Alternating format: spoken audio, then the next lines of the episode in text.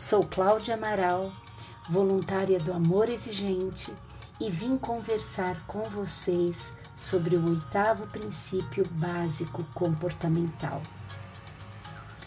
Estamos na terceira semana deste princípio que fala de crise, mas que nos traz esperança. Nós sabemos que, se administrarmos bem uma crise, a possibilidade do resultado ser positivo é muito grande. E é disso que o amor exigente nos fala neste princípio. Durante nossa vida, vivemos diversas crises. Essas crises, grandes ou pequenas, podem nos levar para o fundo do poço e acabar conosco, ou podem ser bem administradas e nos trazer crescimento. Quantas vezes passamos por mudanças de endereço, de emprego, de cidade e na escola, quando passamos do ensino fundamental 1 para o fundamental 2? Saímos de um professor único para diversos professores, diversas matérias, materiais escolares diferentes. No início, é tudo muito difícil. Se tivermos medo e formos desorganizados, podemos nos desanimar e perder até o ano letivo, o emprego, enfim. Mas se nos organizarmos, enfrentarmos firmes, confiantes, vamos dando conta e quando menos esperamos, já estamos acostumados e adaptados. Todas essas mudanças foram crises vividas por nós. As mudanças causam crises em nossas vidas, mas elas nos movimentam para fazermos aquilo que é necessário para vivermos melhor. E isso é maravilhoso. Este princípio fala exatamente disto. Quando tomamos uma atitude para melhorarmos a nossa qualidade de vida, entraremos numa crise e teremos que nos organizar para que o resultado seja de acordo com aquilo que desejamos. Então, para administrarmos bem uma crise, devemos nos preparar. Precisamos de planejamento. Sim, planejamento. Primeiramente, nós vamos definir aquilo que precisamos modificar. Esse é o meu objetivo. Pode ser qualquer situação. Um filho, irmão, marido que usam droga, álcool, ou a minha saúde, que pode estar debilitada, ou então a situação financeira da minha casa que está complicada. Não importa qual seja o problema, o importante é determinarmos, detectarmos qual é esse problema. Feito isto, devemos estabelecer o que deve ser feito. Bem, eu preciso recuperar a minha saúde. Ou então, eu preciso tirar o meu filho, meu irmão, meu marido do uso do, da droga, do álcool. Ou então, eu preciso restabelecer a economia da minha casa fazendo limitações, fazendo economia. Eu vou fixar as prioridades e formular um plano de ação. Mas o que é esse plano de ação? É aquilo que precisamos fazer para atingirmos o nosso alvo. Neste momento, é importantíssimo nós termos pessoas ao nosso redor que nos ajudem, que nos apoiem e que estejam de acordo com as mudanças que nós faremos, que falem a mesma língua que nós e que não se deixem manipular, não se deixem tirar a atenção do plano de ação. Ah, só dessa vez, deixa ah, ele tá tão bonzinho, tão obediente, ele tá merecendo. Não. Nós devemos seguir firmes dentro do nosso propósito, não esmorecer. O amor exigente nos diz que nesse processo de mudança, fazer uma lista das qualidades e defeitos de cada membro da família nos ajuda a distinguir as qualidades que devemos trabalhar e os defeitos que devemos corrigir em cada um. Ele nos diz também que fazer parte de um grupo de apoio nos ajuda muito. Participar das reuniões nos fortalece. É o combustível que precisamos para seguirmos fortes, sem cair. O grupo de apoio nos ajuda a avaliar a situação e a corrigir as coisas que não estão certas. Ele nos faz enxergarmos os nossos erros e os nossos acertos.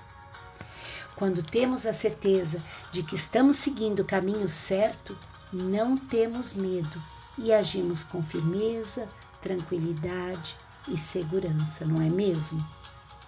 Bem, depois de definirmos o que precisa ser mudado, já montamos o nosso plano de ação, devemos levantar as mangas e começar a trabalhar na mudança. Iniciaremos a execução do nosso plano de ação. Nós devemos sempre começar pelas coisas mais simples, por aquilo que conseguimos segurar. Estipulamos pequenas obrigações, como por exemplo, arrumar a cama, arrumar os afazeres da casa, ajudar com os afazeres da casa, arrumar o seu quarto, passear com o cachorro, tirar lixo, para depois chegarmos naquilo que é mais difícil. Aqui em casa não se usa mais droga, não se tem mais álcool, não financiaremos mais o seu vício. Lembrem, Precisamos primeiramente nos fortalecer para depois partir para situações mais difíceis. Vamos ver um exemplo de uma crise bem administrada. Uma casa. Imaginemos uma casa que esteja com o piso todo estragado, que precisa ser trocado porque está afetando a saúde dos seus moradores. Os moradores da casa não têm para onde ir durante a reforma do piso. Eles terão que realizar a obra morando ali. A família detectou o problema, o piso está causando doença, precisa ser trocado.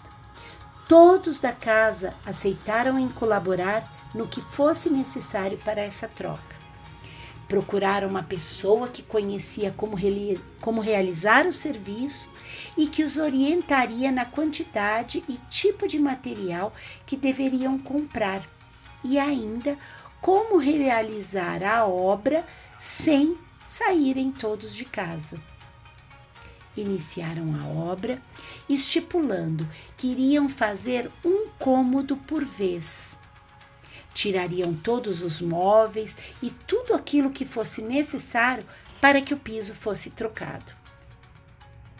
A casa, aos poucos, foi virando uma bagunça. Todos foram prejudicados. Cada ambiente da casa, aos poucos, foi recebendo seu piso novo e, embora todos estivessem desconfortáveis, ansiosos, irritadiços com a obra, ajudavam, colaboravam, se organizavam e faziam o que era preciso para que a casa, no fim, tivesse seu piso novo.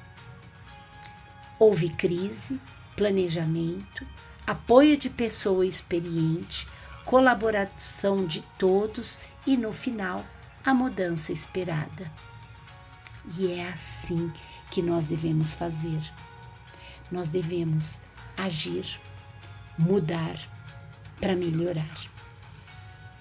Neste oitavo princípio, nós devemos, na primeira semana, prestar atenção em nós mesmos, no que está nos fazendo sofrer, no o que gostaríamos de modificar e iniciaremos a mudança. Na segunda semana, Devemos nos atentar ao comportamento que a mudança causou nos outros envolvidos.